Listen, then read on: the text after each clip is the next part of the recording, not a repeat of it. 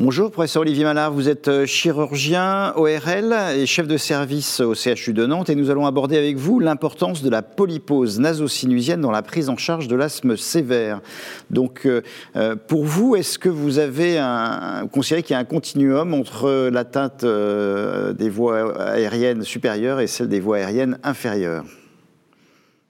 Alors, en effet, je considère, mais je crois qu'il n'y a, pas de débat euh, à ce sujet. On est tous convaincus qu'il y a un continuum entre les voies aériennes supérieures et inférieures. Euh, il dépasse d'ailleurs euh, le simple cadre de l'association asthme et polypose. On a un continuum qui concerne des patients asthmatiques qui vont avoir des atteintes nasales, rhinosinusiennes.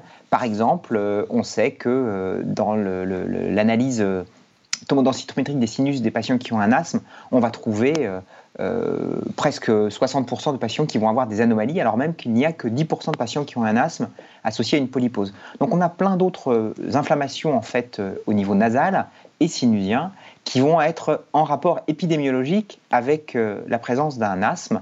Donc si on considère qu'on a 10% de patients qui, dans le cadre d'un asthme, vont avoir une polypose, il y a beaucoup plus de patients qui vont avoir, par exemple, une rhinite allergique, mais aussi des rhinites non allergiques. Hein. On sait très bien qu'il y a une relation épidémique pardon, épidémiologique entre l'association, euh, une relation épidémiologique entre un asthme et une rhinite, une rhinite inflammatoire ou même une rhinite non inflammatoire totalement indépendante de l'allergie. Alors, euh, comment est-ce que vous organisez la prise en charge de ces deux maladies, la prise en charge commune entre un asthme sévère et une polypose nasosinusienne Est-ce que vous avez les mêmes biomarqueurs?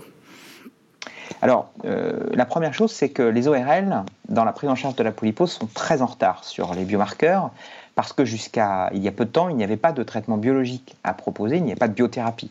Et donc les recherches avaient lieu. On a euh, beaucoup euh, discuté de la physiopathologie de la polypose pour mettre en évidence que la polypose est une maladie inflammatoire de type 2 dans 80% des cas, avec euh, finalement les, mêmes cellules, hein, les éosinophiles en particulier, les mêmes cytokines, IL4, IL13, IL5 que dans l'asthme, mais l'absence de solutions thérapeutiques pour les patients fait et a longtemps fait que nous n'avions pas l'habitude de phénotyper nos patients.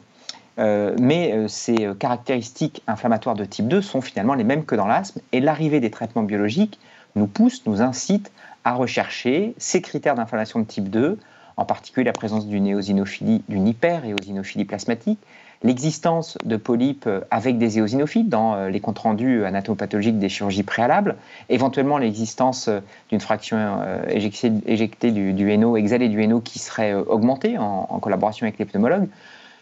Dans tous les cas, ce qui est certain, c'est que l'ORL qui suit ou qui voit un patient qui souffre de polypose doit impérativement se poser la question d'un asthme associé et pouvoir discuter avec le pneumologue de la prise en charge en parfaite collaboration pour ne pas finalement euh, négliger un asthme qui pourrait être euh, la chose la plus grave dans le cadre d'un patient, même si le patient est finalement euh, très très gêné et souffre en termes de qualité de vie beaucoup plus de sa polypose, parfois, en tous les cas c'est ce qu'il dit, que de son asthme. Et alors que vous apportent les résultats des études de phase 3 qui ont été réalisées dans la polypose nasosinusienne, ainsi que les suivis au long cours en vie réelle?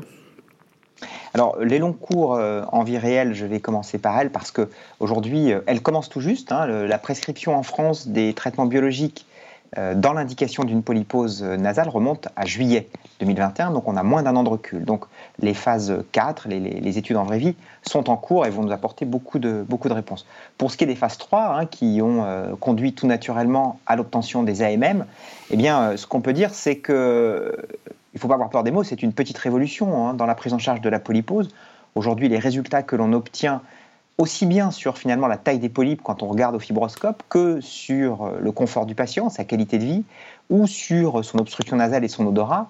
Et ces résultats sont euh, relativement euh, spectaculaires puisque aujourd'hui on atteint des niveaux d'efficacité qu'on n'avait pas autrement qu'avec une corticothérapie systémique. Or, on sait que cette corticothérapie systémique, elle est efficace, mais elle est aussi hautement toxique. Et aujourd'hui, il y a une surconsommation qui met en danger les patients qui vont la consommer à outrance et parfois euh, au-delà des recommandations. Hein. aujourd'hui, un gramme par an. Donc, ces, phases 3 nous ont montré que euh, les patients pouvaient être transformés en termes de qualité de vie, en termes de fonction ventilatoire nasale, en termes d'odorat, et puis finalement, quand on regarde in fine euh, dans les polypes, ben, pouvoir réduire le volume de leurs polypes de façon très significative. Merci Olivier Manard.